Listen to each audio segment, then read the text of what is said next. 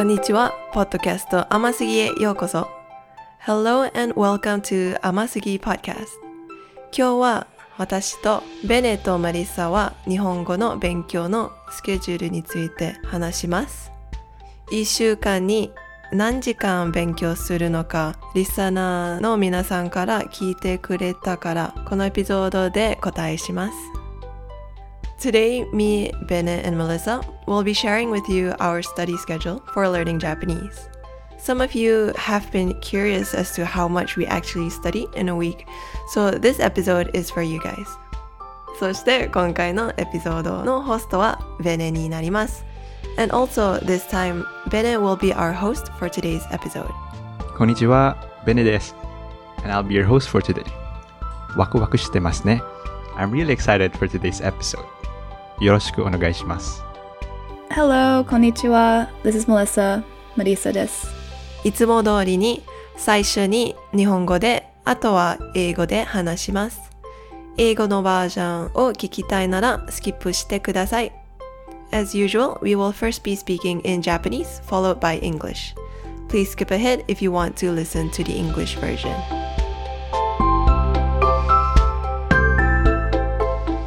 今から日本語で話します。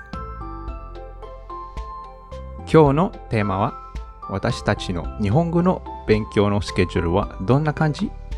まずは、メリッサさんとメラニーさんについて少し聞きましょうね。じゃあ、二人はどのくらい日本語を勉強していますか？あの、日本語を初めて勉強した時は高校生の時でした。夏休みに言語サマーキャンプに行って4週間に日本語を習いました。大学に入った時に日本語を勉強し直しました。だから今私は2年くらい日本語を勉強しています。毎日日本語を勉強すれば今私のレベルはもっと高いと思います。じゃあ、メラニーは？あ私なら13歳から日本に興味があったからその時に読書していました。でも大学で日本人の友達ができたから真面目に勉強したいと思っていました。クラスに行き始めたのは多分5年6年前から。今の日本語のレベルは何ですか？私は JLPT-N3 の試験にギリギリ受かったので今 N2 を勉強しています。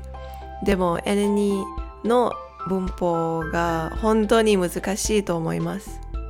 メリサは？今年 JLPT N3 の試験を受けたいので今 N3 を勉強しています。最近まで N3 を勉強しなかった。たくさんことを知らないに気づいたからもっと頑張れなければいけない。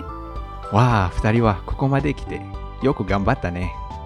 じゃあ、今は一週間の勉強スケジュールは何ですか？あ最近までスケジュールがなかった。授業以外に日本語をあんまり勉強しなかった。でも最近コロナウイルスのため日本語の授業行けなくて自分で新幹線マスターの本を使い始めました。毎日1週間ぐらい日本語を勉強しています。楽しいと思います。私もあまり勉強しない。1週間に2時間ぐらいだけ勉強しています。クラスは1時間でまた1時間は宿題をするためです。仕事をしているから時間がないよ。ベネは自分で勉強していますよねスケジュールがありますか？僕は今、ただ毎日せめて一つの日本語の何かを見つかってみようとしている。記事を読むか、音楽やポッドキャストを聞くか、アニメを見るか、何にしても毎日せめて一つだ。でも、来週になったら JLPT-N2 の練習のために教科書を以下以下で勉強するつもりです。で、次はリスナーの方からの質問です。質問は一般的のために少し変更されました。これはシンジリシュスのシンディさんからの質問です。今までかなり長い時間に勉強してきたのに、日本語の勉強は進められないと感じてしまいます。そしてまだ喋れません。どうやってこれを超えますか？えー、これは外国語を学んでいる人にはよくある質問だよね。どう思いますかメリッサ？あの、私も同じように感じます。がっかりしないでくださいよ。最近、シャドウインという日本語の話す練習の本を使います。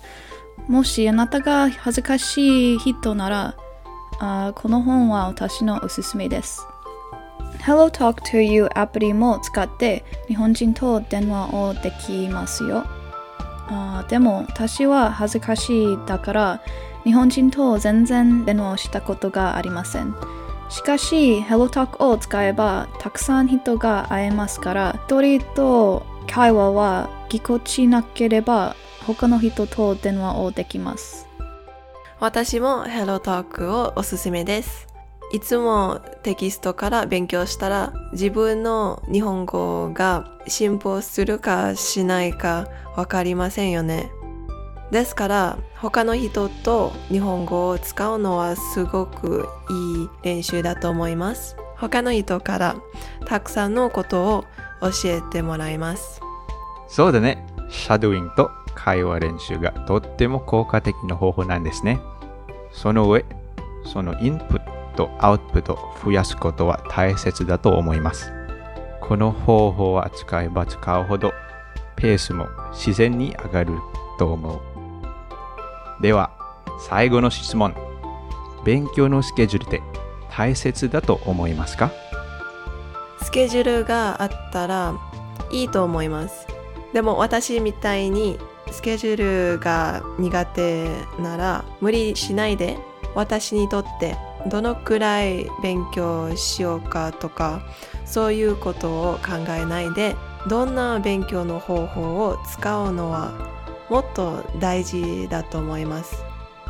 でも一番大切なことは勉強時間が楽しいです。はい、同じ意見です。スケジュールは大切ですが、楽しく学んでいるかどうかは一番大切なことと思います。あ自由時間で日本語を勉強したら大丈夫です。どんなスケジュールがあってもみんなが楽しく勉強できたらいいね。いつもいい時間になりますように。皆さんの勉強のスケジュールはどんな感じでしょうねインスタグラム 3p.aul のメッセージで教えてください。私たちも皆さんのことも気になります。そして次のエピソードで効果的な勉強の方法について話します。楽しみにしてください。はい。ということで、今から英語で話します。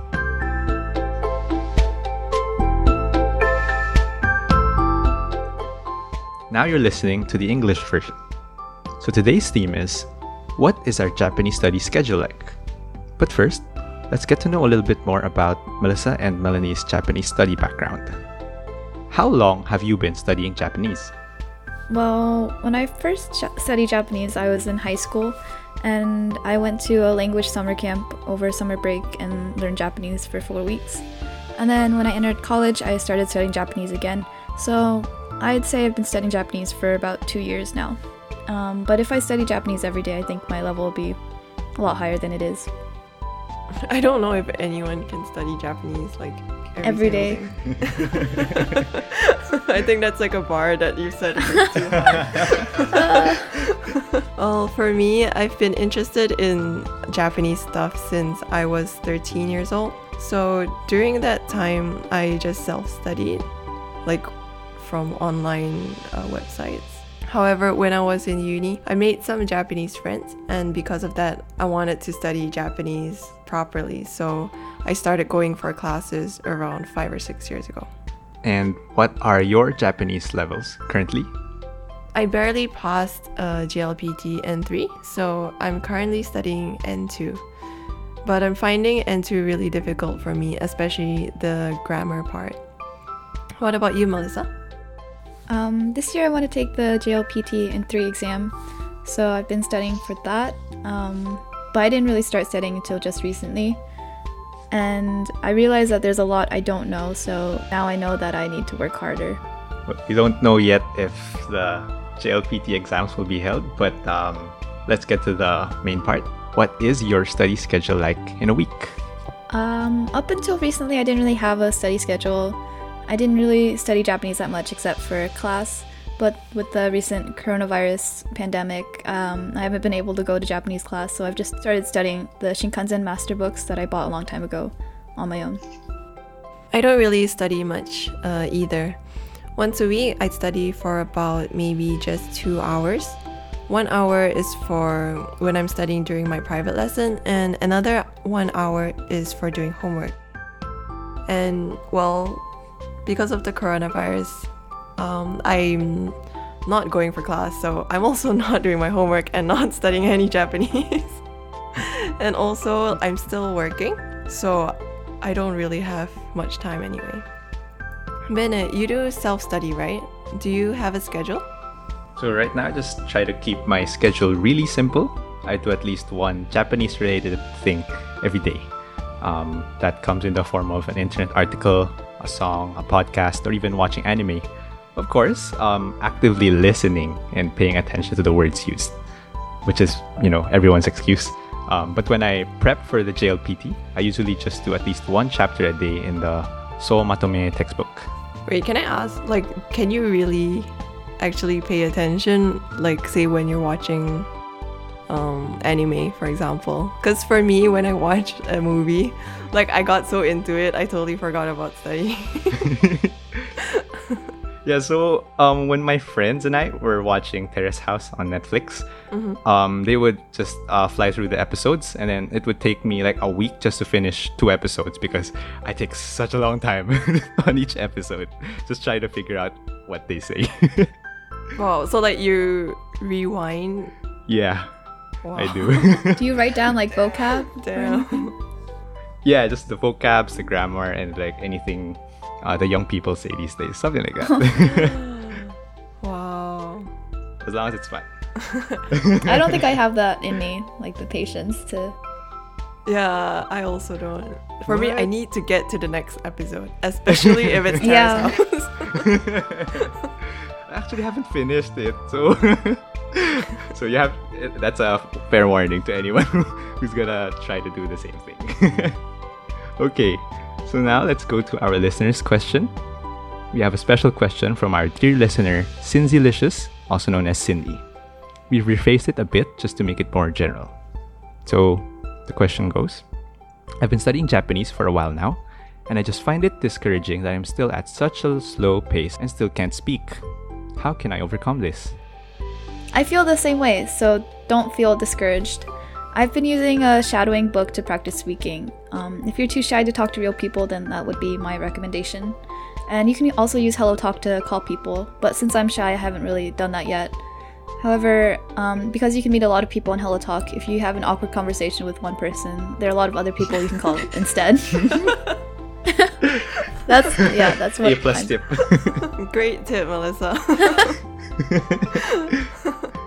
I also recommend HelloTalk. When you're always studying from the textbook, it's hard to know whether you've made any progress.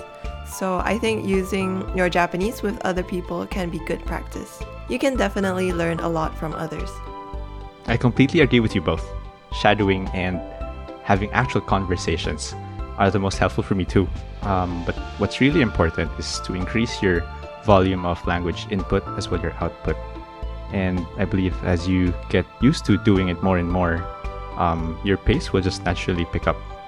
So now, for our last question for this episode, do you think a study schedule is important for someone learning Japanese? I think having a schedule is good so that you can be consistent in learning. But if you're like me and can't keep a schedule, don't force it.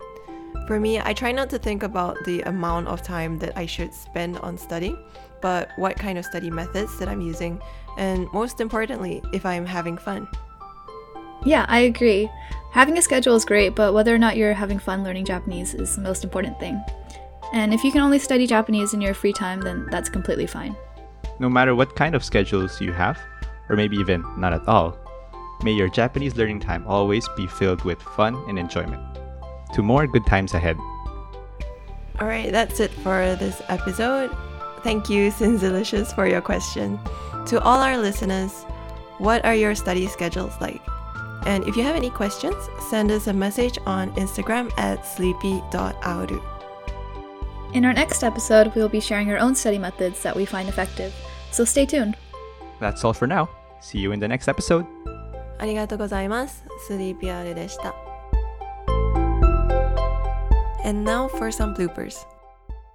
Um, wait, can you guys hear like the those sounds outside Uh, I can hear a little bit. a little bit? Okay, it, it sounds really loud here, but um, I hope What, it's what sound is that? it's like someone doing some yard work next door. I don't know. I think he's cutting grass or something.